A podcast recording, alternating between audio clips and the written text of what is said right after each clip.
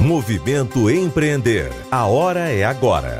Patrocínio Assembleia Legislativa do Estado do Ceará, Banco do Nordeste, Governo Federal, FIEC, SESI, SENAI, EIEL, Apoio Universidade Federal do Ceará, Iracema Digital, Governo do Estado do Ceará, Correalização Sebrae, Realização Fundação Demócrito Rocha e Universidade Aberta do Nordeste. E hoje celebra-se o Dia Mundial do Empreendedorismo Feminino. A data é uma iniciativa das Nações Unidas em parceria com diversas instituições globais de incentivo às mulheres que criam e comandam seus próprios negócios. E parte de uma campanha contra a desigualdade de gênero no mercado de trabalho. E para falar sobre essa força de mulheres que decidiram apostar no sonho de empreender, a gente recebe a chefe proprietária do Nupê Café, que é 100% comandado por mulheres aqui no programa. Seja bem-vinda. Nós estamos recebendo aqui a Beatriz, ela que é a chefe, a Beatriz Araújo. Bem-vinda, Bia. Oi, gente, boa tarde. Prazer recebê-la aqui.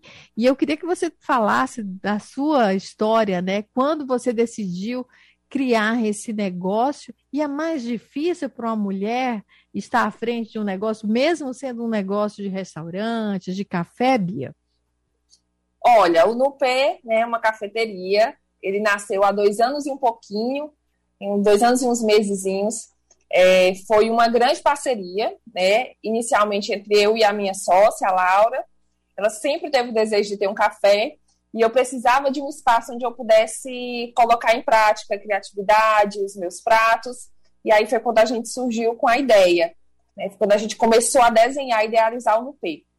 E hoje ele, além de ser uma empresa gerida por mulheres, ele é uma empresa de uma equipe 100% feminina. Né? Eu não sei se foi por coincidência, eu não sei se é porque as mulheres se unem mesmo e a gente acaba desenvolvendo um excelente trabalho juntas, que hoje nós temos uma equipe 100% feminina e isso virou motivo de muito orgulho. É como se virasse um selo, sabe? Um selo assim de, né, de resistência mesmo nosso. Então, é, ele foi um negócio, um negócio idealizado por nós. A gente tem alguns homens né, permeando a nossa vida, mas a voz de comando, né, a última palavra ainda é a nossa. Talvez a primeira e a última ainda seja a nossa, né? Então eu fico muito feliz. Nesses dias a gente vem comemorando essa data com muita força e ela tem que aparecer sim, cada vez mais, porque pode até parecer que é uma coisa comum, né? Dentro do nosso universo a gente conhece muitos negócios é, chefiados por mulheres, mas é porque a gente está ali, permeando, né? Mas quando a gente vai um pouquinho mais para longe, que a gente percebe essa disparidade muito intensa. Mas isso dá muita força. Não, não, não vou mentir para você que isso dá muita força e a gente não vai, não vai recuar, não. Ô, ô, Beatriz, quais são os maiores desafios de estar à frente do próprio negócio? Eu respondi essa pergunta tem, tem uns dias, que eu acredito que é o maior desafio que eu, Bia, enfrento. A gente sempre comunica uma empresa como um plural nós, né? Nós somos assim, a nossa empresa é assim. E no final das contas, esse nós se resume talvez em uma ou duas pessoas. Então, nós somos o marketing, nós somos o financeiro, nós somos o administrativo. E no meio de tudo, a gente ainda tem nosso, nossa casa, nossa vida. Né? Então, eu acredito que o grande desafio é a gente conseguir compilar todas essas funções que a gente só estudou para ser uma coisa e a gente precisa aprender um monte de coisas nessa vida, compilar todas elas, né, em uma ou talvez duas pessoas, como no caso eu e a Laura. Mas é sempre essa comunicação do plural mesmo, né? Então parece que é uma pirâmide bem extensa, com muitas pessoas trabalhando, mas na verdade é só a gente tentando se dividir no dia a dia. Dá conta de tudo, hein, Bia? Bia, fala assim, que conselho você daria a alguém que está começando a abrir o próprio negócio? Quais seriam as dicas? Olha, muita gente fala que eu entendo, é, a gente precisa perseverar muito, a gente precisa colocar a cara a tapa sim. Mas uma das coisas que ninguém me disse, mas a gente decidiu fazer, eu e a Laura lá no comecinho, que eu acho que isso deixou a gente muito, muito certa. A gente só deu um passo até onde as nossas pernas aguentariam, né? Então, tudo que a gente fez foi muito estudado. Foi muito pensado, foi muito anotado. Tanto que se a gente vier nos nossos arquivos e retornar, a gente tem informações lá de trás, de quando a gente estava iniciando ele.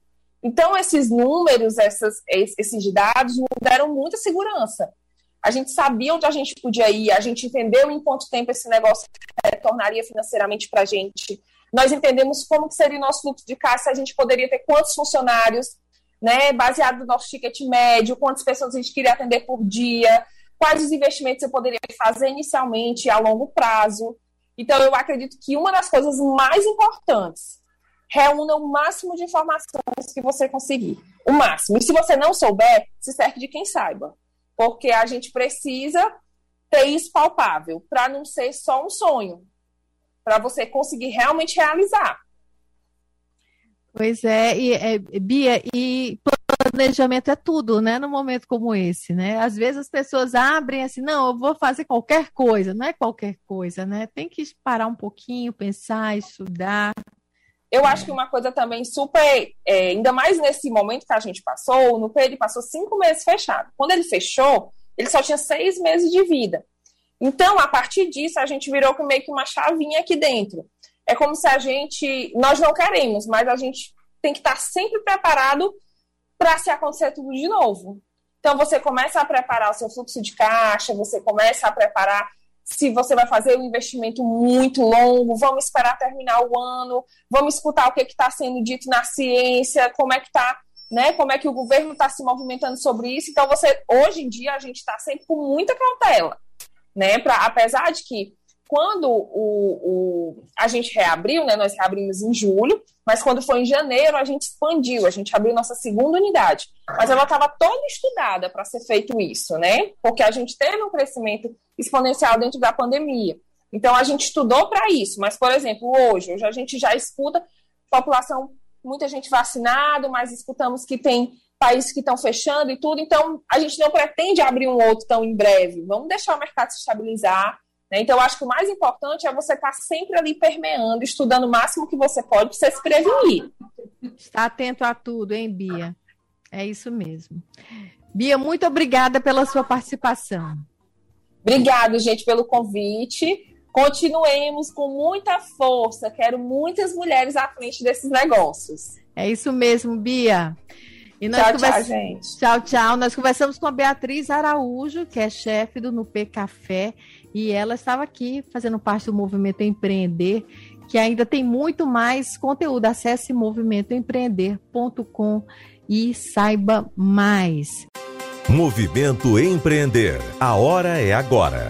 Patrocínio Assembleia Legislativa do Estado do Ceará, Banco do Nordeste, Governo Federal, FIEC, SESI, SENAI, EIEL, Apoio Universidade Federal do Ceará, Iracema Digital, Governo do Estado do Ceará, Correalização Sebrae, Realização Fundação Demócrito Rocha e Universidade Aberta do Nordeste.